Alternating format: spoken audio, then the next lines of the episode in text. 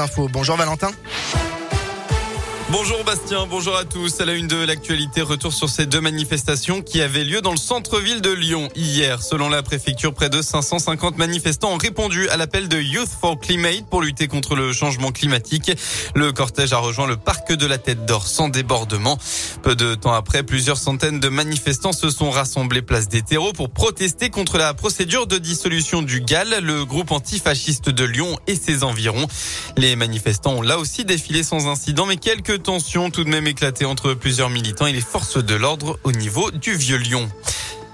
Et puis ce corps repêché dans la Saône hier, ça s'est passé au niveau du pont de Beauregard à Villefranche-sur-Saône hier vers midi 30. D'après le progrès, c'est un encadrant d'un cours d'aviron qui a fait la macabre découverte. La victime, un homme âgé de 40 à 50 ans, selon les derniers éléments de l'enquête, n'avait pas de papier d'identité sur lui. Une enquête a donc été ouverte pour connaître les raisons du décès. L'aventure The Voice continue pour Yannick, le Lyonnais de 31 ans, participé aux dernières auditions à l'aveugle hier soir sur TF1, la plus compliquée puisque les coachs ont déjà presque tout leur talent et seuls les coups de cœur sont retenus.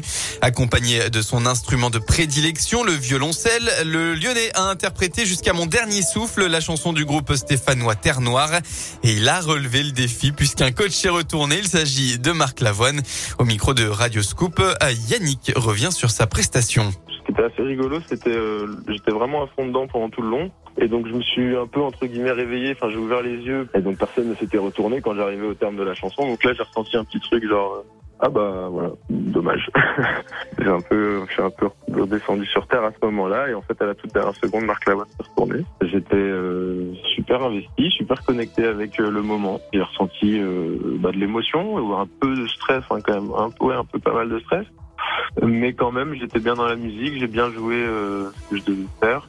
Et du coup, euh, c'était bah, un chouette moment. C'est donc la fin des auditions à l'aveugle. L'aventure se corse dès la semaine prochaine avec l'épreuve des battles.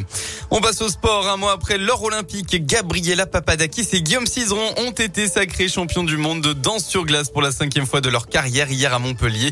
Les deux Auvergnats se sont imposés avec 229,82 points. Nouveau record du monde.